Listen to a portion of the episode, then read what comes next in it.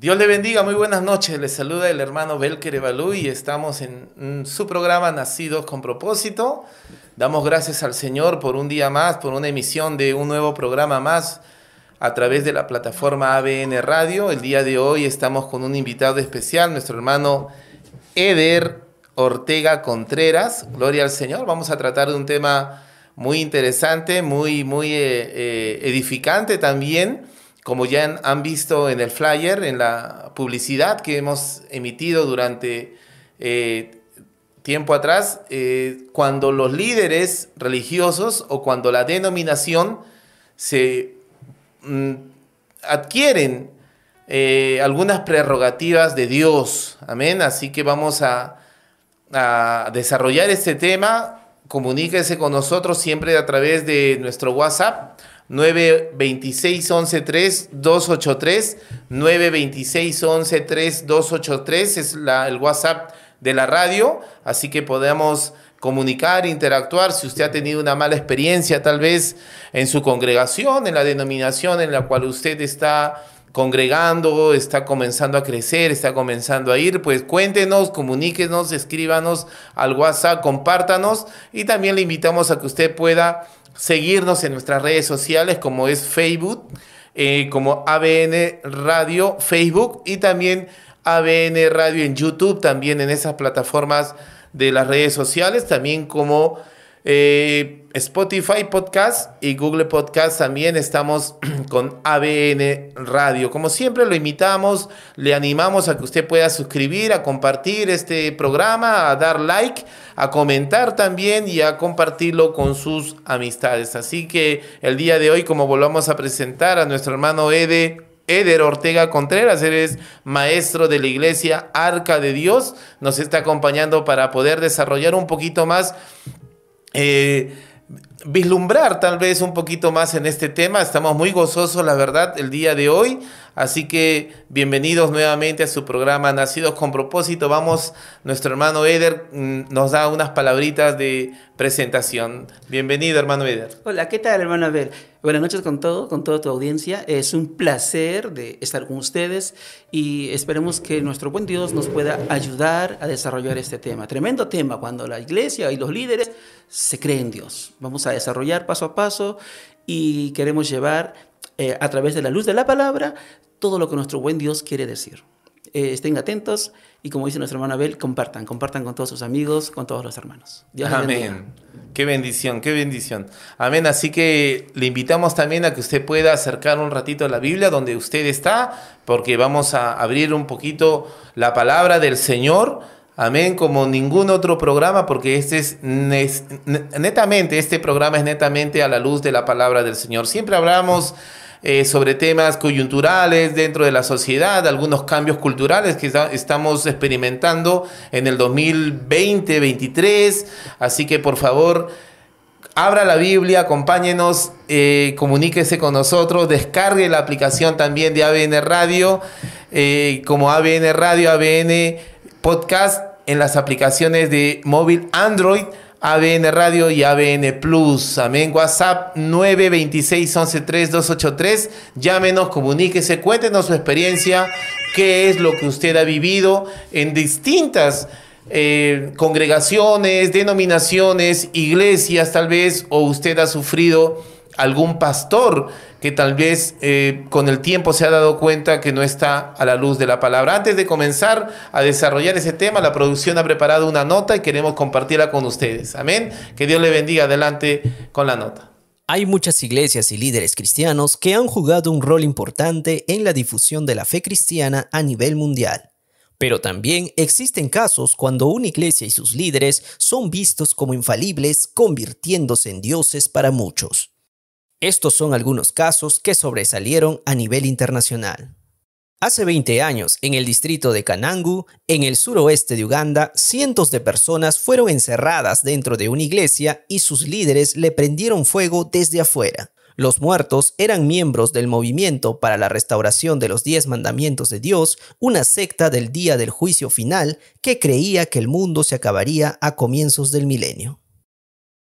Un hecho muy recordado fue el 21 de febrero de 1988, Jimmy Swagger lloraba frente a las cámaras y confesaba que había pecado. Fue un escándalo mundial. No lo hizo por propia voluntad, ya que uno de sus rivales, al que atacaba desde el púlpito, había contratado detectives para que lo siguieran y lo descubrieron con una prostituta en un hotel fue la caída del predicador más famoso de la televisión.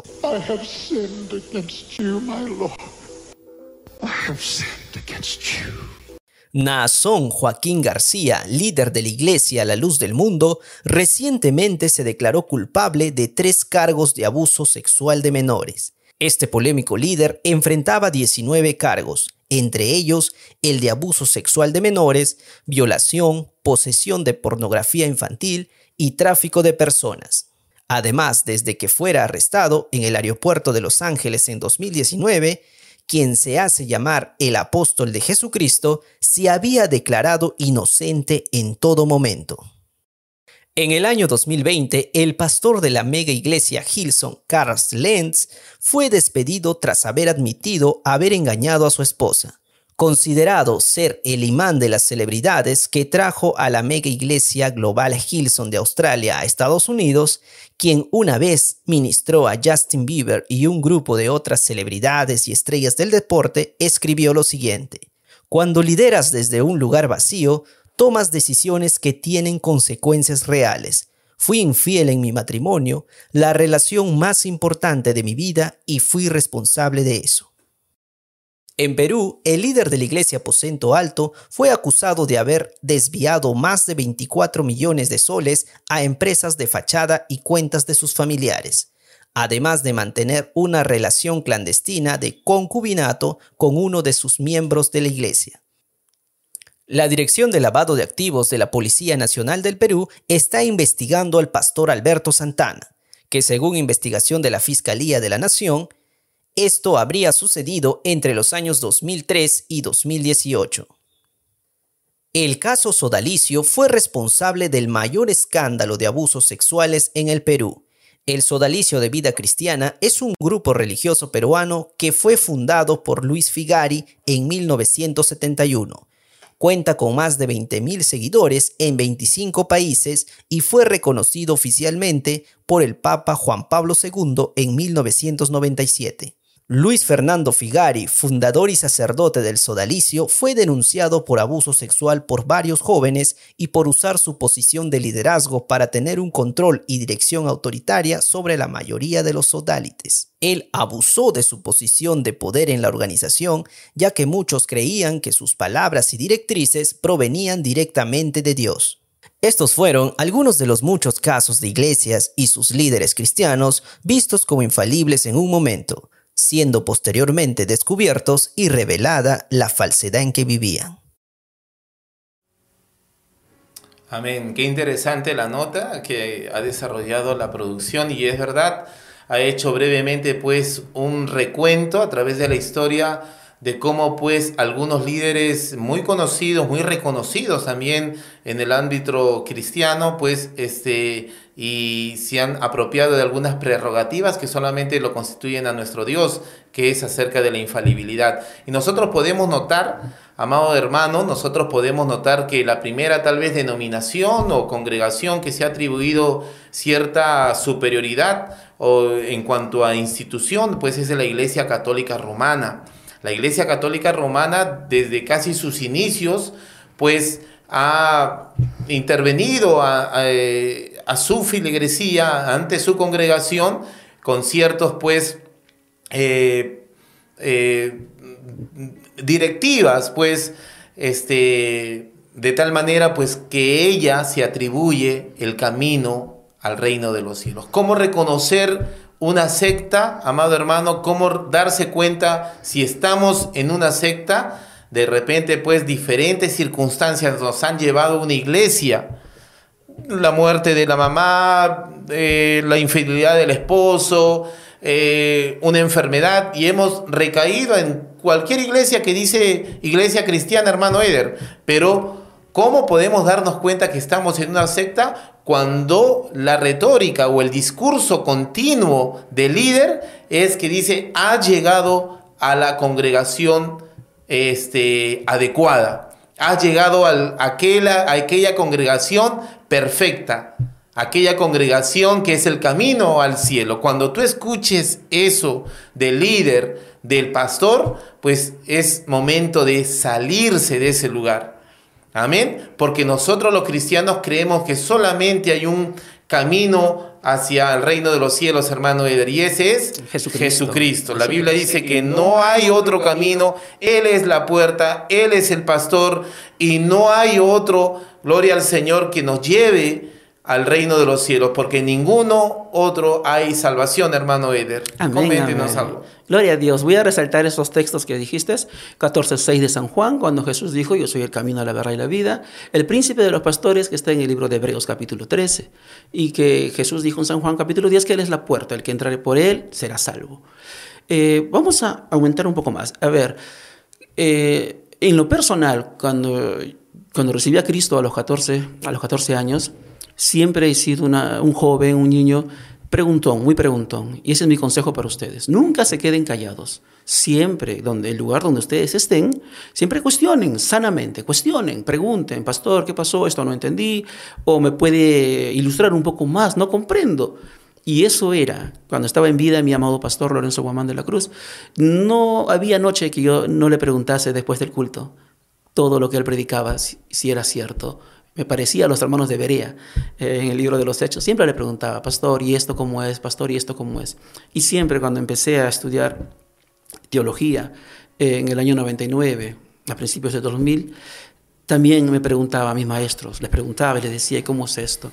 Y siempre quería salir de dudas. Yo soy consciente que como seres humanos, como seres humanos, eh, vamos a ser falibles. Vamos a ser falibles, nos vamos a confundir. Pero lo que no debemos confundir y torcer son las escrituras. Es por eso que yo les animo que usen la Biblia donde ustedes vayan. Como dijo Martín Lutero, solo Biblia, solo palabra. No se dejen engañar, porque en estos últimos tiempos dice la palabra que van a salir engañadores, embusteros, que van a hacer negocio con usted. Sí, con usted van a hacer negocio, eso dice la palabra. Sigamos. Amén, es muy cierto. Entonces... Eh, retomando en cuanto a la denominación, la Iglesia Católica Romana eh, tal vez sea la más notoria en cuanto a doctrina y dogmas que ha promulgado durante toda su creación o el desarrollo de su historia eh, en cuanto incluso a la administración de la salvación. La Biblia, perdón, la doctrina católica romana dice que fuera de Roma no hay salvación. Amén. Incluso, incluso, en la administración de las indulgencias, nosotros podemos ver en cuanto al dogma de las indulgencias, la doctrina católica romana dice que pues el Papa es administrador de un tesoro de indulgencias que o bien sea a través de óbolos, ofrendas en dinero, él puede administrar esas, esa gracia que le ha sobrado a otros santos ¿verdad? Como al apóstol Pablo, al apóstol Pedro, a Felipe, a Esteban, les ha sobrado obras, obras buenas y él es el que el Papa quien administra esas obras buenas para atribuirles a aquel familiar que no fue tan piadoso en vida y que tal vez por una ofrenda, a través de una misa cantada, a través de una misa hablada, pueda salir de un lugar que se llama el purgatorio. Cuando una persona o una institución, amén, administra la salvación, es obviamente ya el, es una secta, como bien lo dice nuestro hermano Eder, y puede tener esa connotación, esa percepción en el, en el oyente, en el filigrés, en, en ese miembro que va a una iglesia católica, ¿verdad? Entonces ahí dice, bueno, estoy en la correcta. No hay, no hay otro fuera de Roma, todas las demás son sectas. Y es aquí, en la iglesia católica, donde yo voy a ser salvo. Y hay algunos que pues lamentablemente cuando les, se les abre la Biblia, se les eh, confronta con las escrituras, ellos eh, casi, casi obstinadamente dicen, no, yo ya he crecido en una iglesia católica, el Papa es infalible, amén, como lo dice el dogma de la infalibilidad del Papa, y pues este no me puedo ir, ¿verdad? Yo toda mi confianza lo he puesto en, en eso. Tenemos también a la iglesia de los testigos de Jehová, amén, que ellos también pues eh, comparten es el mismo discurso, ¿verdad? Que ellos son los testigos, ellos son que fuera de la organización Watchtower no hay salvación.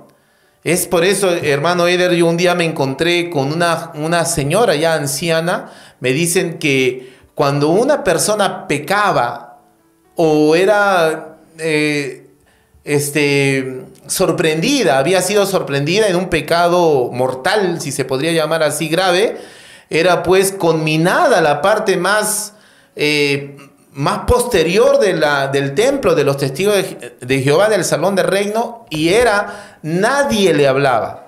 El anciano de los testigos de Jehová mandaba, ordenada que nadie le hablaba. Entonces, ¿qué es lo que provoca eso? Que el miembro de la iglesia de los testigos de Jehová se deprima, se entristezca, nadie la saluda, nadie lo habla.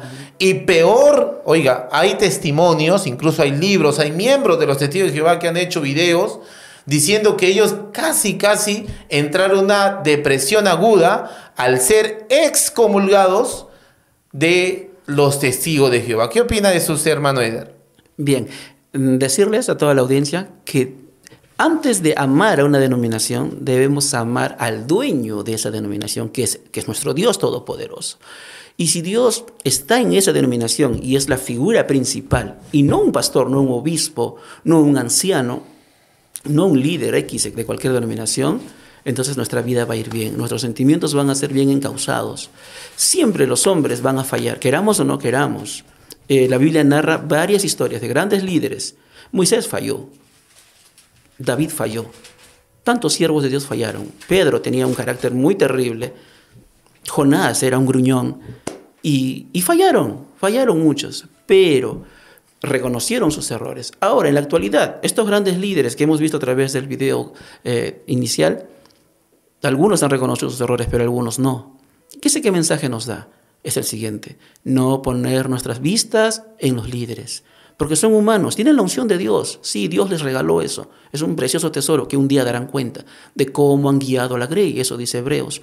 Pero nosotros, no debemos ser como mansas ovejas, que donde dice el pastor hay que hacer, lo que dice el líder hay que hacer, no. La Biblia dice en Tesalonicenses, hay que cuestionar todo, todo hay que cuestionarlo. Y siga adelante, donde usted esté, examine bien. 13.8 de Hebreos dice que debemos poner los ojos en Jesús, que Jesús es el mismo ayer y hoy y por los siglos. Los hombres cambian, Jesús nunca va a cambiar. Lo que está escrito permanece para siempre que siga ahí, vamos a seguir hablando, hermano Abel. Amén, así es. ¿Por qué hacemos este programa y por qué tocamos este tema? Justamente porque eh, de esta parte, eh, de, este, de un tiempo a esta parte, nosotros, al menos mi persona, está viendo muchos, muchos testimonios de jóvenes. El otro día, hermano Eder, me, me encuentro con un joven y me dice, eh, bueno, no el otro día, hace dos años, un joven me dice, hermano Bel, me he dado cuenta que he sido engañado. Me he dado cuenta que eh, los pastores, el pastor donde yo congrego, en mi congregación, pues no se preocupa por mí, ellos no son infalibles. Yo pensaba que el pastor era la voz de Dios. Oiga, y déjeme decirle que yo, el que está hablando frente a ustedes, yo pensé cuando comencé, hermano Eder, a congregar en una iglesia, cristiana evangélica, yo veía a mi pastor y yo consideraba que la voz de mi pastor era la voz de Dios. Yo creía que él no se equivocaba, yo creía que él era perfecto. Sí, así como usted me escucha, yo creía que mi pastor, no puedo decir su nombre porque lo amo a mi pastor, lo quiero mucho, lo, eh, bueno, hay una cierta conexión con él, la verdad, lo estimo bastante, eh, pero yo pensaba que Él era perfecto, que Él no se equivocaba. Gloria a Dios. Entonces, ¿por qué hacemos este programa? Porque eso es algo, hermano Eder, natural del ser humano. Idealizamos a los líderes. Nosotros podemos ver a mi pastor, pues no, creo que hay, hombres que tienen dones del Señor, que tienen ese ministerio, ese don divino de parte del Señor, como bien lo tenía el apóstol Pedro, ¿verdad? En el libro de Hechos capítulo 8, ¿verdad? Gloria a Dios. Y podemos ver que un mago intentó comprar ese don. A ver si me lo busca, hermano. Gloria al Señor, hermano Eder. Hechos capítulo 8, el verso 20. Y nosotros idealizamos al ver eso, ese es eh, eh, que el pastor pone su mano ante un sidoso, que un hombre violento cae de rodillas. Gloria a Dios, que un homosexual se convierte a Jesucristo y es restaurado en su, en su sexo natural como él fue concebido. Gloria al Señor. Nosotros idealizamos ese líder. Nosotros podemos ver, oh, gloria a Dios, qué tremendo hombre de Dios. Oiga, le doy hasta la casa, le doy la ofrenda, el diezmo. Vamos a leerlo, Hechos capítulo 8, hermano. Amén. Amén. 8.20. Sí, dice la palabra del Señor así. Entonces Pedro le dijo, tu dinero perezca contigo, porque has pensado que el don de Dios se obtiene con dinero. Amén, gloria al Señor. Ahí vemos nosotros un mago llamado Simón, ¿verdad? Amén. El, este mago llamado Simón intentó comprar. ¿Por qué? Uno no puede eh, comprar algo que no codicia. Amén. Uno no puede comprar algo que no codicia. Primero ese hombre vio que eh, por la imposición de manos se daba el Espíritu Santo y él dijo, dame de ese poder. ¿Cuánto cuesta? Y todos nosotros, lamentablemente, caemos en eso. Idealizamos a las personas y no idealizamos al Dios quien dio ese don. Idealizamos y lo ponemos pues como un Dios. Eh, pastor, ¿en qué te sirvo? Te llevo a tu casa. Hay un pastor, el pastor eh, Martínez Garavito, eh, un oficial de la obra del movimiento misionero mundial, pues él en una de sus prédicas hermano Eder, él daba el testimonio de que él decía, no saben cuánto daño nos hacen cuando la Grey viene y se postra ante nosotros. Cuando vienen y te dicen, pastor, una foto, pastor, fírmame mi Biblia. Había un joven que me contó, me fui a una fiesta espiritual, hermano Eder, y le dije a mi, a mi, a mi gloria al Señor, a mi pastor, al pastor muy reconocido, le dije, fírmame mi Biblia como si fuera un escritor famoso, hermano Eder. Wow. ¿Cómo es el ser humano siempre quiere ver a alguien, un líder, un modelo a seguir? Amén. Pero Jesucristo nos dice que el que quiera ser mayor, el que quiera ser líder, tiene que ser servidor de, los demás. El que quiera ser grande tiene que ser el más pequeño de los demás. Nosotros los siervos de Dios, en cualquiera de los cinco ministerios que están operando hoy en día, tenemos que ser humildes, tenemos que ser sencillos. No esperar que los demás nos lleven la maleta o, o que nos den dádivas, todo eso no. Acuérdense de la historia de Eliseo. Eliseo, cuando hizo, el Señor lo usó para Naamán, para que haga ese milagro, ustedes saben ese milagro que ocurrió de la lepra, él no quiso recibir los dotes que trajo el, sirio. Pero su criado, Jesse, él sí lo recibió a escondidas de Eliseo. Y Eliseo se molestó. ¿Cómo es que nosotros vamos a hacer recibir los dotes de los demás? Dios nos va a usar. Yo estoy muy seguro, hermano Abel, que somos de bendición nosotros los siervos de Dios. Pero eso no nos da motivo de aprovecharnos de los demás. Por eso la Biblia dice, tengan cuidado. El apóstol Pedro dice, tengan cuidado. Cuatro días de primera de Pedro dice, de cómo administramos la multigracia de Dios. Tengamos cuidado. Pablo también dice, cuídate de ti mismo, le dijo a Timoteo. La gente va a querer y nos ve como alguien idealizado, como dice nuestro hermano Abel, pero no es así, no es así. Hay que ser humildes, siervos, los que están escuchando, los que están viendo, seamos humildes, nuestro galardón viene de arriba, viene del Señor. No esperemos nada acá, del Señor viene nuestro galardón. Amén, así es, hermano Eder. Y como volvemos a repetir, una de las responsabilidades por el cual pues nosotros podemos idealizar a un ser humano a tal punto de que pues este, eh, le pongamos la prerrogativa o le demos las prerrogativas de Dios. Por ejemplo, ¿no? Hay algunas congregaciones, hermano Eder, que piensan que el pastor es omnisciente. Y ese solamente es un, es un atributo exclusivamente de Dios. El pastor no sabe, pastor, eh, ore para que Dios le hable a usted y usted pueda determinar qué es lo que tengo que hacer. ¿Me separo de mi esposo o sigo con él? Imagínense. Entonces, hay una responsabilidad que le pertenece a la Grey. ¿Por qué hay tantos líderes abusadores? porque la grey lo permite. Así es. Porque hay tantos líderes que asumen esos atributos de Dios, porque la ley, perdón, porque la grey, la congregación, pues le da, le da esa, ese dominio, esa autoridad. Quiero leer Primera de Pedro capítulo 5, hermano Pedro, habla su Biblia, yo le invito a usted, este es Nacidos con Propósito, ABN Radio, comuníquense con nosotros al 926-113283, 926-113283, ya vamos a comenzar a, a recibir algunas eh, notificaciones que usted pueda dar y compartir su testimonio, amén, gloria al Señor. Dice así la palabra del Señor, Primera de Pedro 5.2 dice, apacentad la grey de Dios que está entre vosotros, cuidando de ella, no por fuerza, sino voluntariamente, no por ganancia deshonesta, sino con ánimo pronto, no como teniendo señorío, porque el único señor de señores es Dios, tanto de la grey de Dios como del pastor, no teniendo señorío sobre ellos de los que están a vuestro cuidado, sino siendo ejemplos a la ley, a la grey de Dios. Sus comentarios, hermano Eder. Así es, mi hermana Abel. Muchos eh, se han aprovechado de su, de su cargo, muchos. Y desde la antigüedad, desde la antigüedad, vemos ¿no? a través de la historia que, que Faraón creía ser un dios, creía ser un dios. Y así todas las culturas. Eh, Vemos a Alejandro el Grande, que también creía que era un dios. Y todos, todas las culturas basan a su máximo líder, lo transforman en un dios, lo, lo llevan hasta esa altura, pero no es así. Y además, los mormones y todas las religiones que creen que somos deidad nosotros, usan el texto de Salmos, capítulo 82. A ver si están conmigo, si tienen su Biblia. Vamos, hay que, hay que leerlo. Salmos 82.1 dice así, Dios está en la reunión de los dioses, en medio de los dioses juzga. ¿Hasta cuándo juzgaréis injustamente y aceptaréis las personas eh, de los impíos? Defended al débil y al huérfano, haced justicia al afligido y al menesteroso, librad al afligido y al necesitado, libradlo de la mano de los impíos. No saben, no entienden, andan en tinieblas, tiemblan todos los cimientos de la tierra. Acá viene el texto favorito de ellos, ojo, yo dije, vosotros sois dioses y todos vosotros hijos del Altísimo, pero como hombres moriréis y como cualquiera de los príncipes caeréis. Esa palabra dioses, que en el hebreo es Elohim, los falsos maestros, los falsos profetas, los falsos líderes han usado para llamarse dioses ellos. Cuando verdaderamente esta palabra también tiene un sinónimo que es jueces.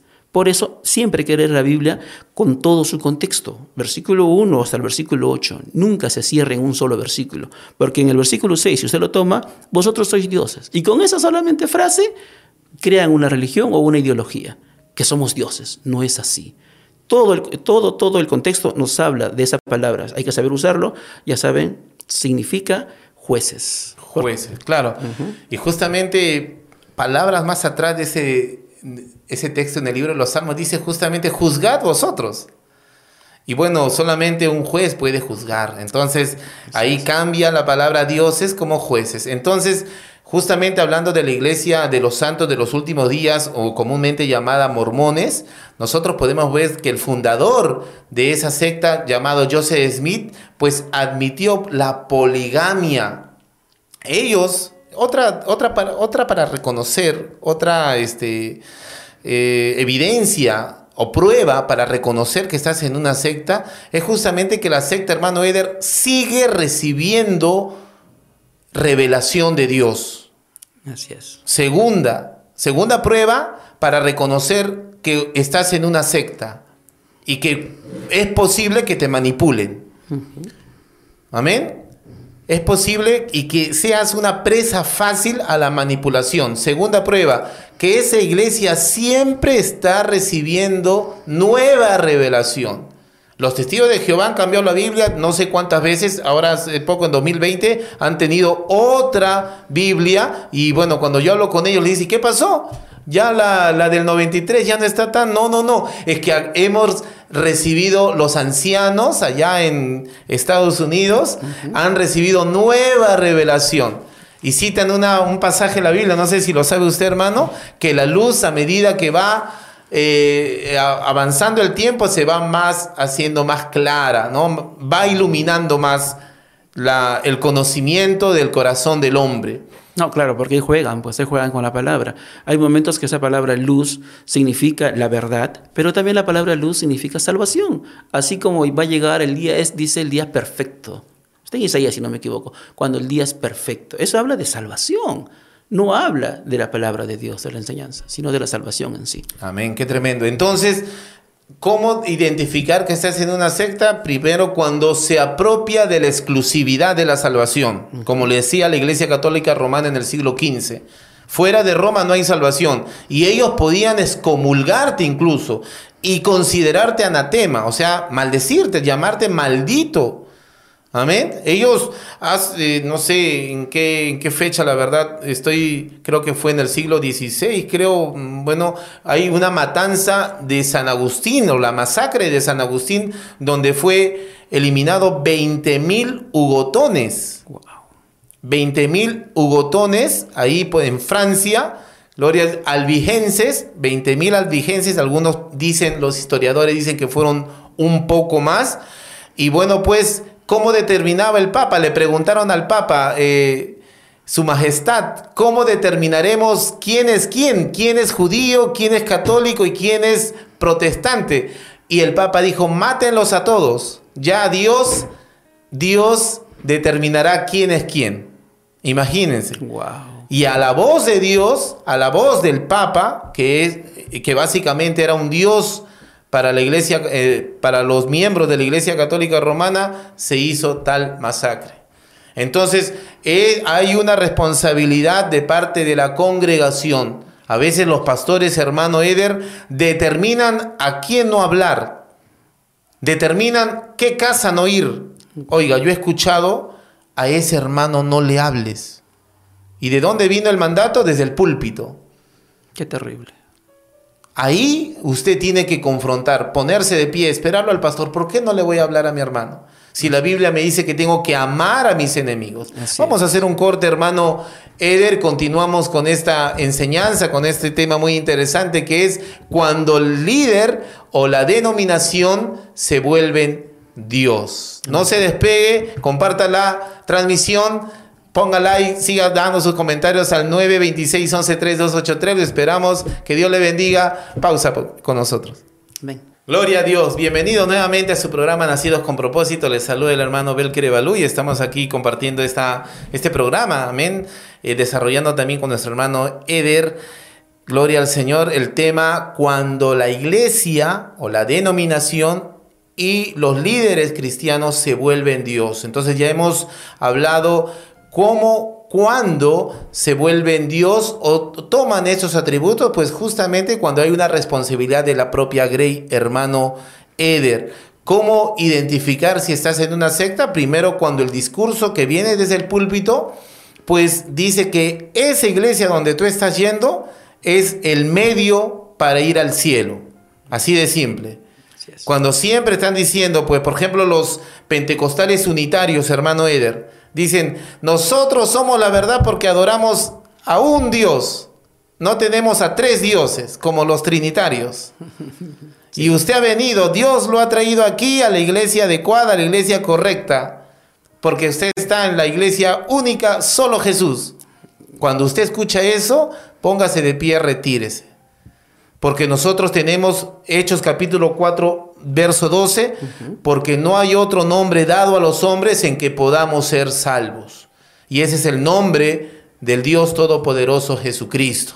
Amén. El Padre, el Hijo y el Espíritu Santo. Entonces ya hemos hablado la segunda forma de cómo identificarse cuando estás en una secta, hermano. Gloria al Señor, ¿cuál era? Cuando Gloria al Señor. Siempre reciben revelación. Cuando siempre están recibiendo revelaciones continuas. Cuando hay una iglesia de la profecía, ¿no? Donde hay un profeta ahí y ese recibe esa profecía, esa nueva revelación y dicen, bueno, ahora el pastor para su cumpleaños, ¿quién va a dar cinco mil soles? El pastor necesita un vehículo, un auto, pero no cualquiera. Tiene que ser mínimo del 2010 para arriba y mi hermano Abel ignoran Hebreos capítulo 1 del 1 al 2. Dice así, Dios habiendo hablado muchas veces y de muchas maneras en otros tiempos a los padres por los profetas, en estos postreros días nos ha hablado por el Hijo, a quien constituyó heredero de todo y por quien asimismo hizo el universo. Dios ya habló y todo lo que él habló está en su santa palabra. Amén. Nosotros queremos simplemente en la sola escritura, la Biblia dice en primera de Pedro, también tenemos la palabra profética más segura a la cual hacéis bien en estar atentos como antorcha que alumbra en lugar oscuro hasta que el día es perfecto. El, hasta que venga el día perfecto y el lucero de la mañana salga en vuestros corazones. Así que no hay más revelación, la palabra del Señor es el canon está totalmente cerrado. Amén. Doctrinalmente no hay más revelación. Amén. No hay más revelación doctrinal. Así que nosotros podemos, gloria al Señor, estar tomando estas dos excepciones cuando esté para reconocer eh, si estamos en una secta o no. Y estamos nosotros también, como hemos visto en la nota inicial, hermano Eder, estamos pues viendo que a través de todo el desarrollo del cristianismo del siglo XX se han pues apropiado algunas sectas, ¿no? Estamos, hemos visto a la secta eh, El Pueblo del Sol, creo que se llama, en México, ¿no?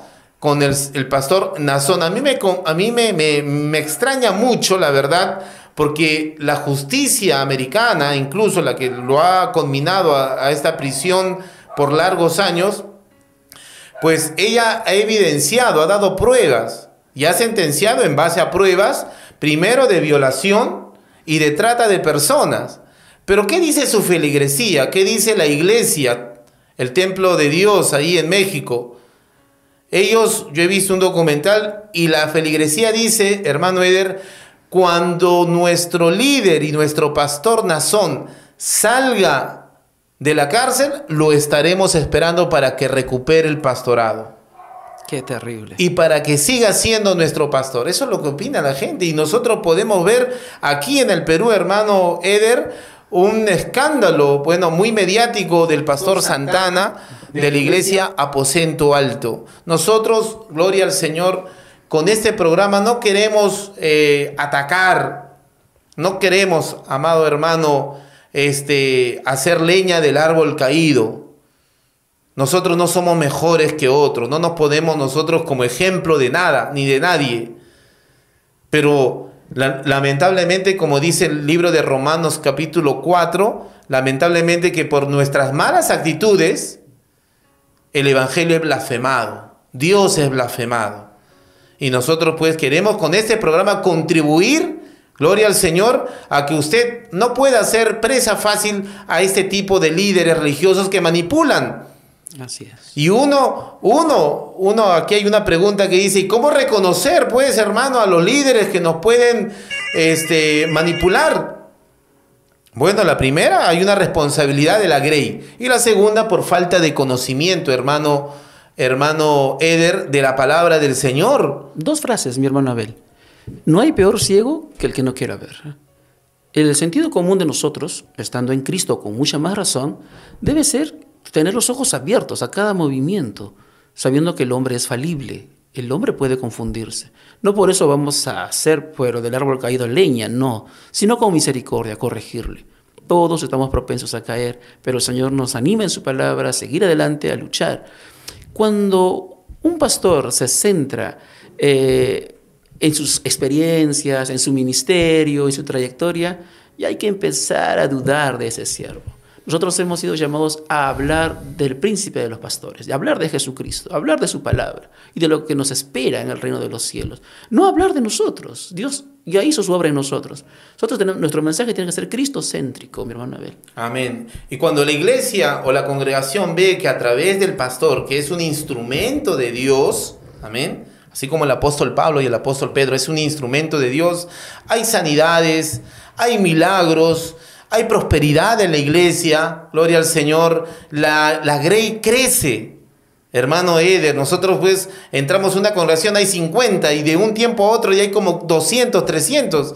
Y Dios está usando a su siervo, pero la responsabilidad ahora recae en nosotros de cuidar a ese siervo. Vamos a leer, gloria al Señor, aleluya, primera de Tesalonicenses capítulo 5. ¿Cómo reconocer? Aquí nos dicen en, la, en una en una pregunta, hermano, ¿cómo reconocer a un, a un al verdadero líder, a un líder que, se, que pueda estar con nosotros? Primera Tesalonicenses capítulo 5, 12. Primera Tesalonicenses capítulo, capítulo 5, el verso 2 dice, os rogamos, hermanos, que reconozcáis a los que trabajan entre nosotros. Amén. Y os presiden en el Señor. Está hablando claramente de un pastor, de un líder, de un obispo, de un supervisor. Ese es de un anciano. Eso es un pastor. Aquel que nos supervisa, aquel que nos preside y aquel que trabaja con nosotros, hermano. El pastor no pues, puede estar echado, ¿no? Mandar, ordenar ahí desde su cama, gloria al Señor, y ya pues cuando él regrese ya él tiene que estar todo. No, no, un pastor verdadero es el que está trabajando al lado de la grey y lo dice la palabra del Señor. Y ojo, usa la palabra amonestar, mi hermano Abel. Cuidado, una señal más de si tú estás en una secta, es que el pastor siempre te pasa la mano, el pastor siempre te dice, estás bien, estás bien, y te está viendo que estás, estás andando mal y nunca te amonesta. Cuando el pecado reina en una iglesia, tengan mucho cuidado. El Espíritu Santo ya no está ahí, Dios se ha alejado de ahí, me hace recordar Ezequiel, los últimos capítulos donde la nube que representaba la gloria de Dios se había alejado, Ezequiel vio esa visión. Que nuestro Dios permanezca, que esa nube, su presencia, el Espíritu permanezca en nuestras iglesias. ¿Cómo? Es cuando un pastor te ve haciendo algo malo y te lo dice, ese es un siervo de Dios. Primera de Tesalonicenses capítulo 5, el verso 12, os rogamos hermanos, le está hablando a la grey, a la congregación, a la iglesia, al cuerpo de Cristo, que reconozcan la labor de aquellos que trabajan entre, entre, vosotros y os presiden en el Señor y os amonestan, y que los tengáis en mucha estima, amor por causa de su obra. Tened paz entre vosotros. A su nombre, gloria. Entonces, nosotros podemos reconocer a un líder cuando lo vemos a nuestro lado, trabajando, metiendo la lampa, metiendo el pico, ahí cargando la, la, la piedra. Gloria al Señor, trabajando, pintando un, Dios, pues, un Dios no hace eso, un Dios hombre no hace eso, pues se adjudica, amén, se adjudica, pues, yo me acuerdo, hermano, un nivel diferente, yo me acuerdo, hermano Eder, que yo he visto en muchas congregaciones que cuando viene un pastor, oiga, no lo ponen a comer con la grey, se lo llevan a otro lugar. Y la presa más grande. Claro, y una comida diferente. Y uno dice, oiga, pero ¿por qué? ¿Qué, ¿Qué es lo que pasa? Yo un día me acuerdo de un hermano, estábamos en una campaña, gloria al Señor, estábamos en una campaña, hermano Eder, y bueno, pues a la campaña no venía mucha gente, la verdad, una campaña a nivel de todas las iglesias, que eso se llama presbiterio, gloria al Señor, que congrega casi 10, 8 iglesias, y bueno, se hace regularmente en campos grandes, y bueno, pues este, invitaron ahí por la decisión de los ancianos, los pastores invitaron a un pastor eh, muy, muy consagrado a Dios, que Dios lo usaba muy bonito, pero no estaba lleno la, la campaña. Y un hermano se me acerca, hermano, esto, esto, no, esto no lo hacemos nosotros por, por, por burlarnos, por, por este, estar este, haciendo leña del árbol caído, no, no, no, no. Lo hacemos para que usted pueda sacar un análisis, meditar. El hermano me dice, hermano, hubiéramos invitado al otro pastor, él es más reconocido. Imagínese, hermano Eder. Yo le digo, pero ¿por qué? ¿Qué tiene él que no tenga el otro pastor? Gloria al Señor. Se deja llevar, ¿no? Se deja llevar. Dios nos ha demostrado a través de la palabra del Señor que Él usa conforme a su voluntad. Efesios capítulo 4, Primera de Corintios capítulo 15, dice que Él reparte dones, perdón, Efesios eh, Primera de Corintios capítulo 13, dice que Él reparte dones, ministerios, a quien conforme es su voluntad. Dios ha instaurado también a reyes de ocho años. Josías. Josías, un niño que fue rey de Israel, un, un, futuro rey que fue un pastor de ovejas y fue minimizado incluso por el mismo profeta eh, Samuel, ¿verdad? David.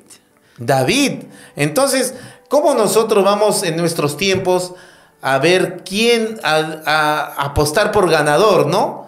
El, el- el pastor más, grita más, se mueve más, es más expresivo. Oiga, Dios puede usar al pastor más, eh, no sé, introvertido que pueda haber en su congregación. Dios lo usa ese hombre, sin gritar mucho, sin tanta alaraco, como se dice en el púlpito. Basta con un Dios te ama y Dios puede hacer su obra, hermano Eder. Amén. Eso ocurre mayormente cuando la gente va en búsqueda de milagros y no en el Dios que hace los milagros. Amén. Dice, ¿un pastor o un líder puede ser millonario? Una buena pregunta, mira, qué buena pregunta. Bueno, yo creo que no. la Biblia dice que el, eh, la raíz de todos los males es el amor al dinero, ¿no? Y cuando una persona pues que está en el oficio de, de ser pastor, amén, eh, que ha recibido un llamado, eh, bueno, obviamente pues se puede desviar, ¿no? Eso es lo que yo pienso. No Claro. creo que sea muy correcto eh, ser un, bueno, tener mucho dinero estando en un, en un cargo eclesiástico, ¿no? Como pastor. Pero eso no quiere decir, pues, que el pastor tiene que ser una, una persona, pues, que esté con una mano atrás y otra adelante, ¿no? Sí. Que siempre esté, pues, pasando penurias. No, no, no. no. Nosotros Ten- no... tengamos, tengamos cuidado con el, con el, el evangelio de la prosperidad. Eso, yo no estoy de acuerdo, creo que tampoco, ¿no, mi hermano Abel? No, no, claro, No estamos de acuerdo. estamos Un siervo de Dios es bendecido por Dios, tanto espiritualmente como materialmente. El Señor abre su, su gran tesoro, que es el cielo, y va a bendecir a sus siervos. Nunca, pero nunca los va a dejar de lado. Por algo son sus siervos. Eso no quiere decir que van a ser multimillonarios. Si Dios quiere, lo hace. Pero ¿a costa de qué? Si yo como siervo de Dios eh, soy multimillonario a través de las ofrendas de los diezmos, eso no, que no. Dios me va a prosperar a través de mi trabajo, a través de la labor de mis manos, de mi esfuerzo, de mi sudor.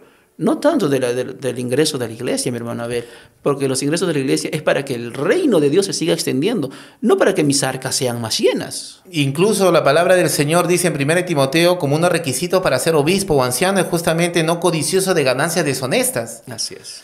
Y la palabra del Señor dice, no he visto justo desamparado ni su simiente que mendigue pan. Así que el Señor Dios va a proveer, va a proveer lo necesario. Y el apóstol Pablo, como dice también en el libro de, que hemos estado leyendo en Primera de Pedro, obispo, yo también, dice Pablo, ¿verdad? Vamos a leerlo un ratito. Dice Primera de Pedro capítulo 5, dice, ruego a los ancianos que están entre vosotros, yo anciano también, Ruego a los pastores que están entre nosotros, que yo también soy pastor, dice el apóstol Pablo, y él decía, sé vivir en la pobreza y sé vivir también en la riqueza, sé vivir en abundancia y cuando no hay, pues mi, mi pastor hermano Eder decía, a veces el pastor tiene que comer arroz con huevito y su platanito cruzado ahí. Sí, pero Estamos preparados, todo lo todo. puede en Cristo que Él me Para fortalece. todo, para todo. Y está, dice, contentos en todo. ¿ah? Pablo dijo, estoy contento en todo. dice. Y me hace recordar, llega a mi memoria cuando Pedro, sí, el apóstol Pedro, le pregunta al Señor en una de sus, de sus caminatas, Señor, ¿y qué de nosotros? ¿Qué recibiremos nosotros? Lo hemos dejado todo.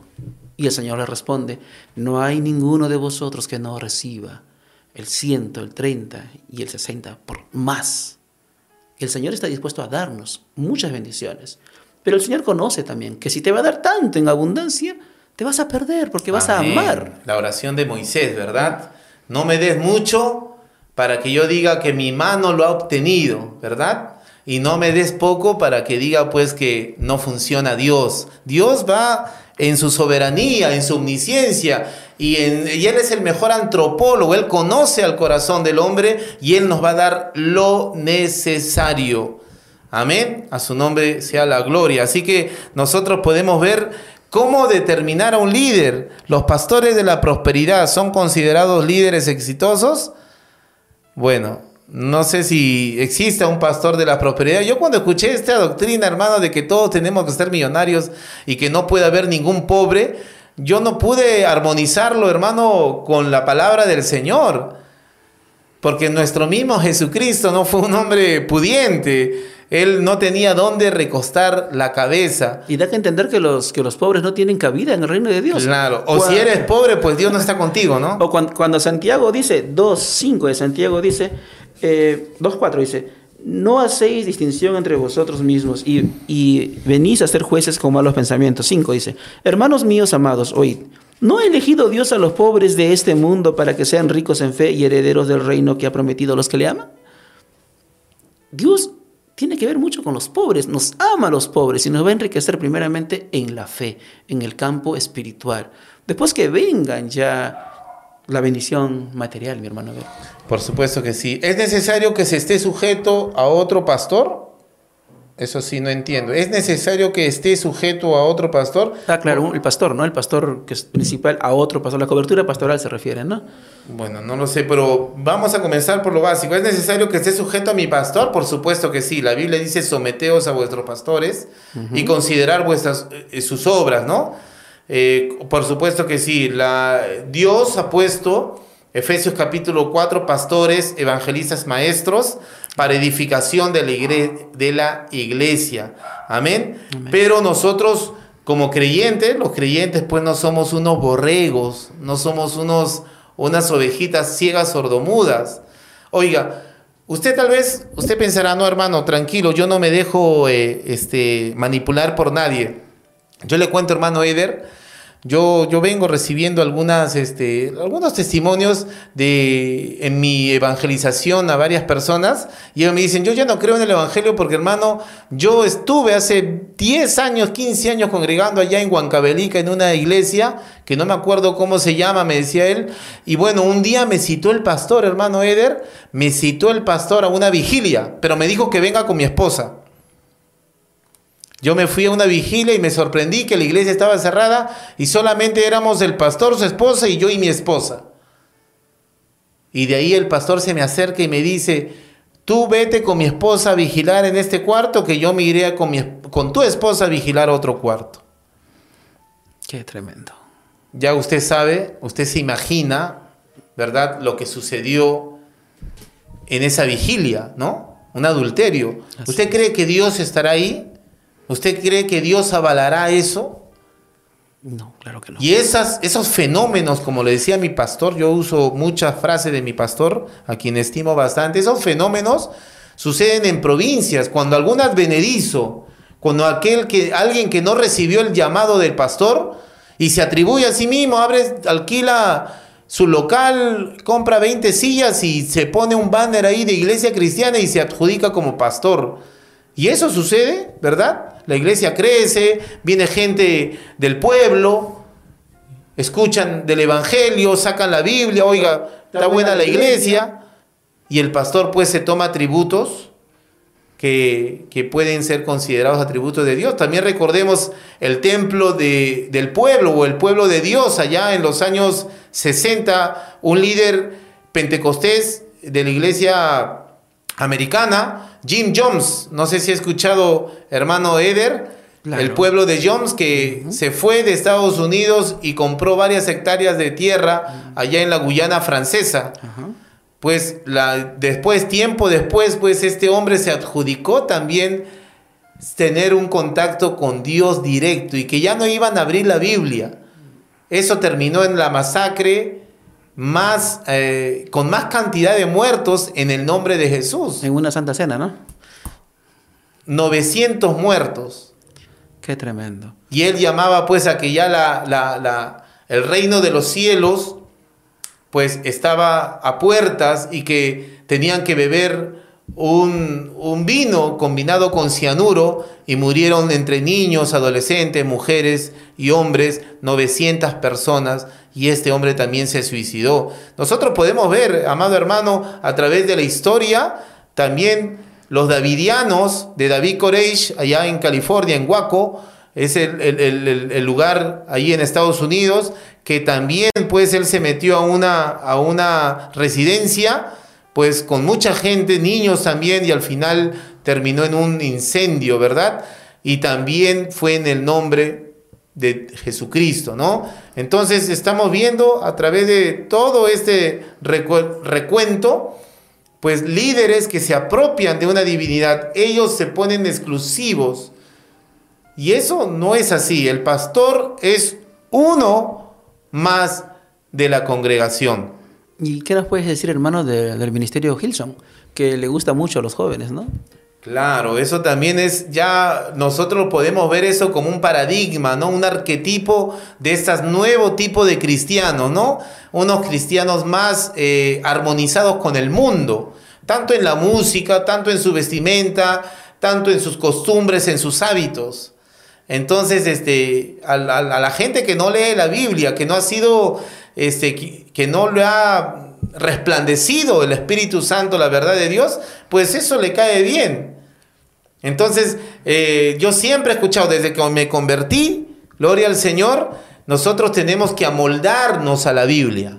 No que la Biblia se amolde a nuestra costumbre. Así es. La Biblia no cambia, Dios no cambia, Él es el mismo ayer, hoy y por la eternidad. Él es el mismo Jesucristo, Él no cambia. Y Jeremías diría, conviértanse ellos a ti y tú no te conviertas a ellos. Por supuesto que sí, hermano Eder. Entonces, nosotros podemos ver eso, que esas congregaciones modernas, que van a, supuestamente progresistas, que van a la vanguardia, gloria al Señor, este, este, siempre tienen esos íconos, ¿verdad? Ahora ya no se llaman pastores, ahora se llaman íconos, paradigmas, modelos. Bueno, el pastor hace eso. Influencer, influencer. Claro, influencer, ¿no? Que influencian en nuestra conducta. Entonces, hermanos, eh, también podemos ver a este hombre muy conocido, muy mediático también, Cash Luna, ¿no?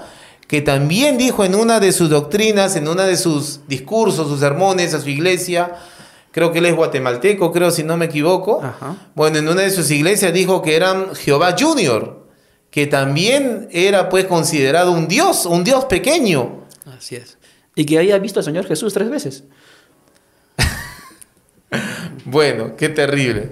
¿Y por qué pasa eso? ¿Por qué está ocurriendo eso? Justamente por eso hacemos este programa, para que a la luz de la palabra del Señor usted pueda reconocer quién es quién, cuando el pastor, gloria al Señor, se equivoca, cuando el pastor no está hablando de parte de Dios.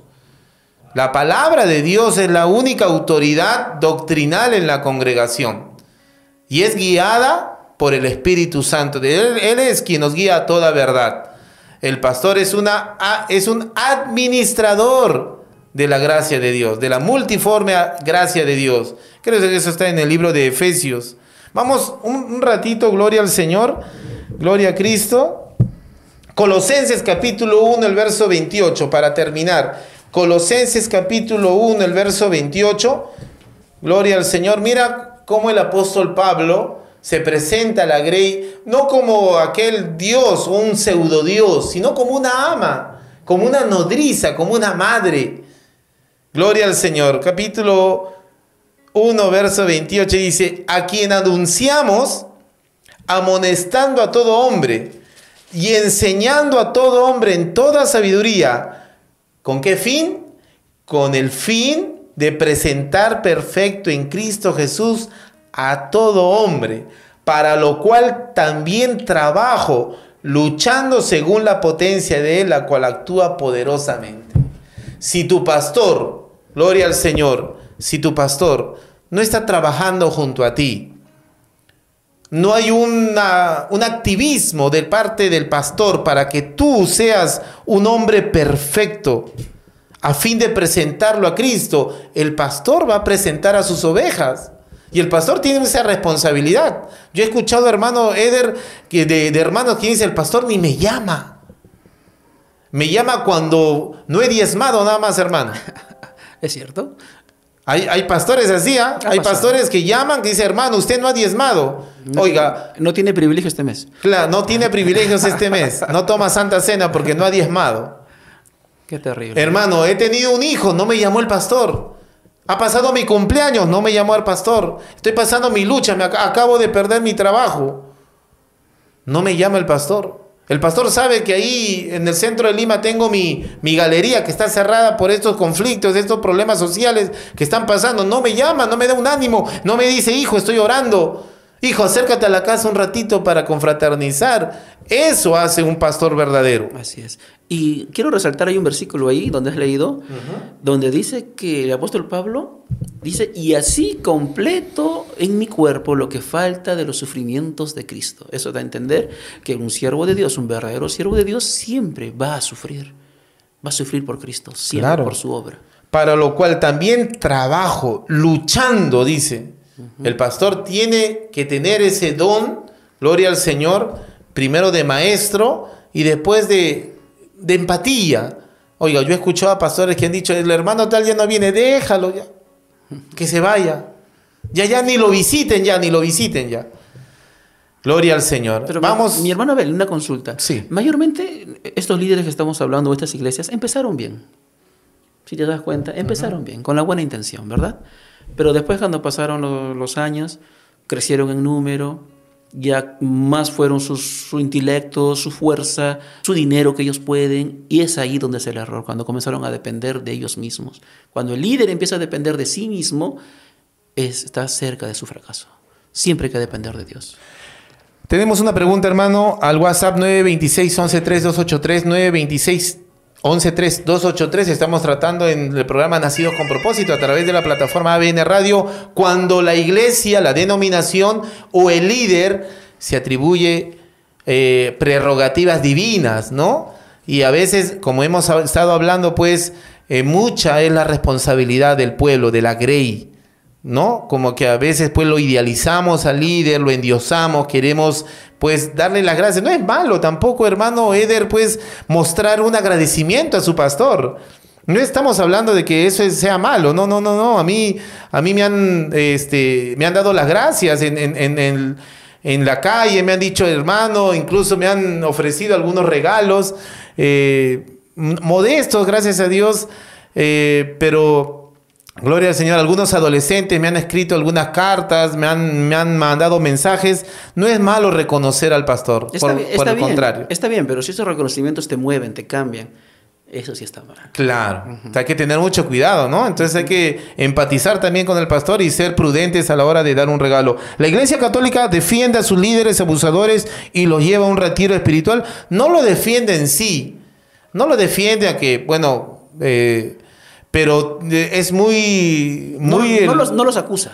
Claro, No creo que no... Pero tampoco no los acusa. Claro, creo que son muy dóciles para, para ejercer alguna sentencia, ¿no? El, el último papa que hemos tenido, Benedicto, que creo que ya falleció, ¿no? Así es. Benedicto XVI, pues justamente fue retirado del cargo, fue, él mismo se apartó justamente por algunos problemas que hubo en Estados Unidos, ¿no? Creo que Se estaban revelando ya casos de violación. casos, múltiples casos de violación, casi más de 30 años continuos de violación, y solamente él cambió, y es verdad, a veces los cambian de, de una diócesis a otra diócesis, en donde no los conocen, tal vez de un agustino a un franciscano, y bueno, simplemente sufren esos cambios y como si nada hubiera pasado, ¿no? Y la Iglesia Católica Romana ha pagado millonarias sumas para justamente a las víctimas, ¿no? Millones de millones ha pagado, Y tiene, tiene con qué. claro, bueno, y tiene con qué, ¿no? Eh, Tiene millones ahí eh, que ha pagado de indemnización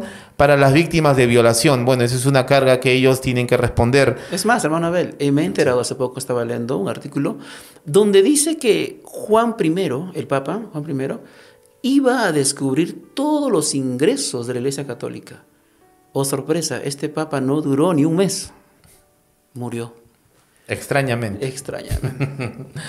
Bueno, suele pasar, suele pasar que alguien, alguien que denuncia algún acto de corrupción dentro de cualquier eh, congregación, pues sea, sea apartado, sea, este, no sé, este, desterrado, ¿no? A, otra condición.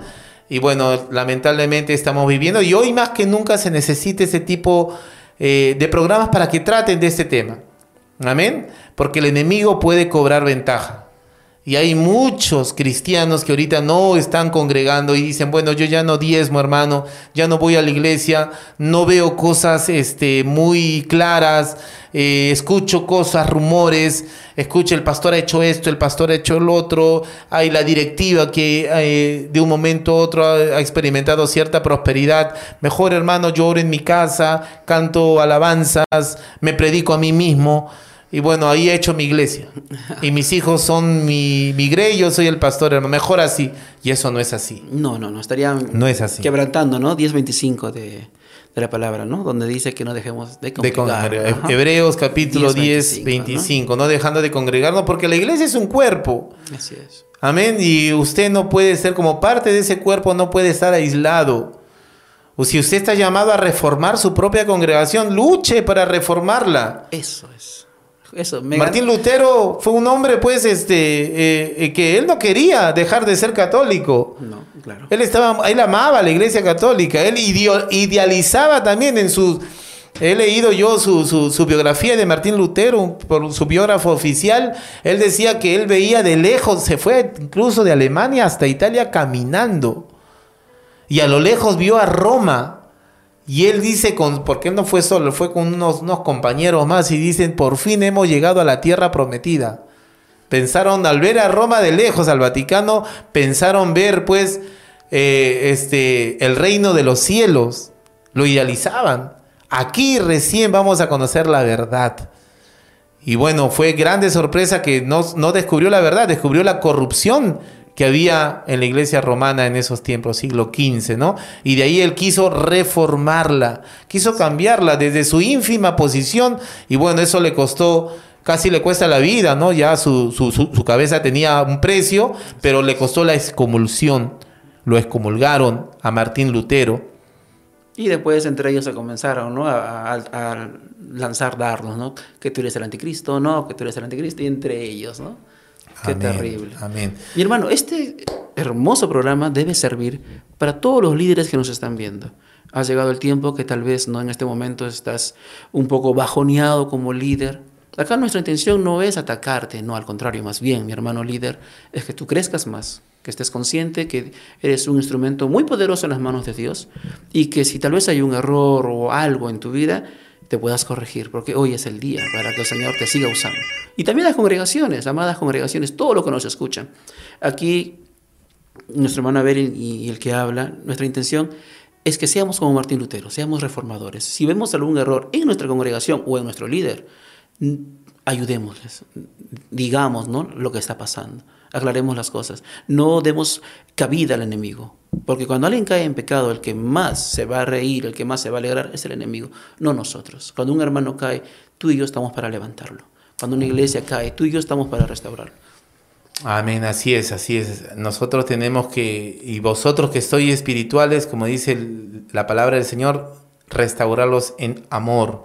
Aquí hay otra pregunta, hermano Eder. En Brasil hay líderes evangélicos homosexuales que son vistos como una nueva doctrina más inclusiva. Bueno, más inclusiva para el mundo y sus demonios, ¿no? Nosotros obviamente no aceptamos esos líderes. Hay, creo, 250 iglesias en todo el mundo de la comunidad LGBT que son cristianos evangélicos. Pues no lo son, a la luz de la palabra. 250 iglesias, hermano, alrededor de todo el mundo, en Canadá. Hay una iglesia luterana también que es, está que- ordenando que se casan, obispos ¿no? binarios. En Brasil también, eh, en Centroamérica también vemos ahí algunos, hemos tenido a nuestro hermano Luis Guamaní hablándonos de ese tema y que hay un cambio. Nosotros cantamos ese correcto que dice, hay un cambio cuando a Cristo conocí. Ajá. Amén. Y nosotros pues tenemos, nosotros, el libro de Romanos capítulo 1, 2 es totalmente potente, La ¿verdad? Con, para, para delimitar qué es normal y qué es antinatural. Así es. La Biblia dice que renunciando al uso natural de la mujer, se encendieron en sus lascivias unos con otros. Amén.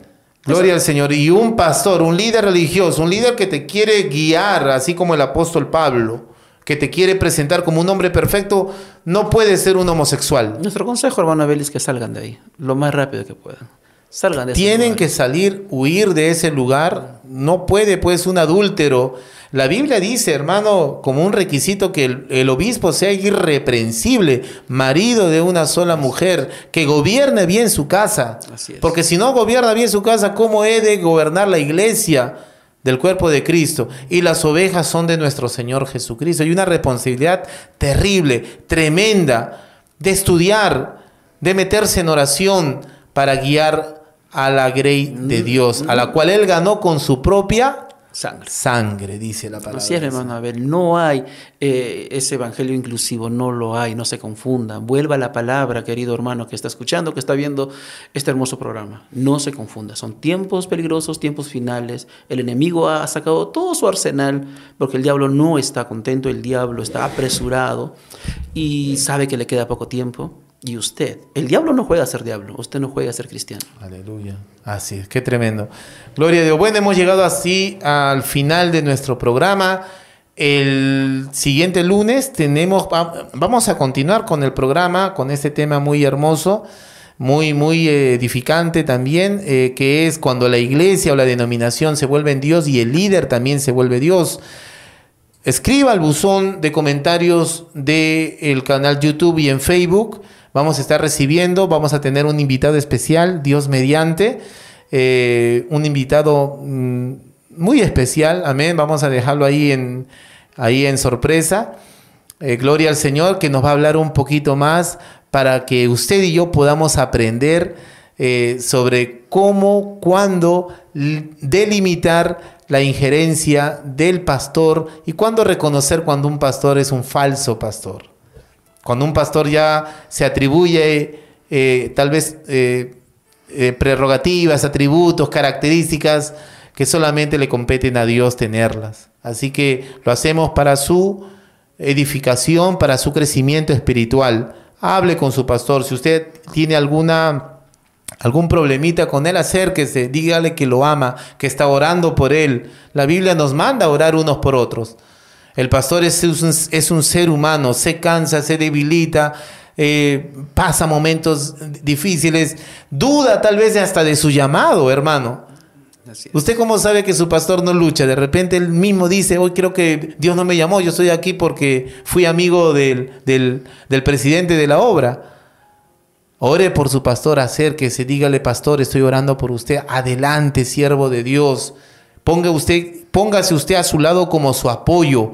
Pastor, aquí estoy para, que, para lo que necesite, estoy aquí. ¿Qué es lo que quiere que haga, pastor? Aquí estamos, ahí. Vamos a pintar el, templo, vamos a hacer una actividad, vamos a recaudar un fondo. Yo le acompaño a visitar a, a, los hermanos que no están viniendo. Vamos a hacer campañas, aire libre. Aquí estoy, pastor. Oiga, usted, este programa no está hecho para que usted sea, pues, el inquisidor de su pastor. Al contrario. Muy por el contrario, para que usted sea su apoyo del verdadero líder, del verdadero pastor. Que sean esos dos personajes que levantaban las manos de Moisés cuando peleaban, ¿no ves? Con Amalek. La Biblia dice, hiere al pastor y hieres al rebaño. Se el rebaño. El rebaño se pierde. Entonces, hemos llegado a la parte final, producción nos dice que ya hemos llegado a la parte final, quisiéramos, pero le citamos a usted, le invitamos a que el siguiente programa nos acompañe ya con más preguntas. Lunes 7 de la noche ABN Radio tenemos un invitado muy especial que espero que nos esté viendo. Un abrazo muy fuerte a nuestro amado pastor. Queremos ahí que, gloria al Señor, Él nos acompañe el día lunes. Gloria al Señor para seguir tocando este tema. Que Dios le bendiga mucho, comparta esta transmisión, este programa y un agradecimiento a nuestro hermano Eder Gloria al Señor, nuestro hermano Eder Ortega Contreras, que yo lo invito para otros programas. Él es un hombre muy sabio, muy conocedor. Gloria al Señor, agradecemos su presencia, hermano Eder. Unas palabritas finales para despedirnos, hermano Eder. Mm, gracias, hermano Abel. Muy agradecido estoy, de verdad. Sabe Dios eh, el gozo que tengo de estar aquí, eh, el privilegio que Él me da de poder estar con ustedes, de verdad. Ojalá que no sea la la última vez. Es la primera vez, ojalá que no sea la última vez. Saludos a toda tu vasta audiencia. Amén. Que Dios le bendiga mucho. Que Dios le bendiga mucho, hermano. Es claro que no va a ser la, la, última vez, hermano. Muchas gracias. Que Dios le bendiga. Esto ha sido Nacido con Propósito, ABN Radio. Suscríbanse al canal, compartan la transmisión, denle like, comente y síganos en las diversas plataformas de Facebook, YouTube e Instagram. Y descargue las aplicaciones en su móvil en Android. ABN Radio y ABN Plus. Dios le bendiga. Hasta el próximo lunes.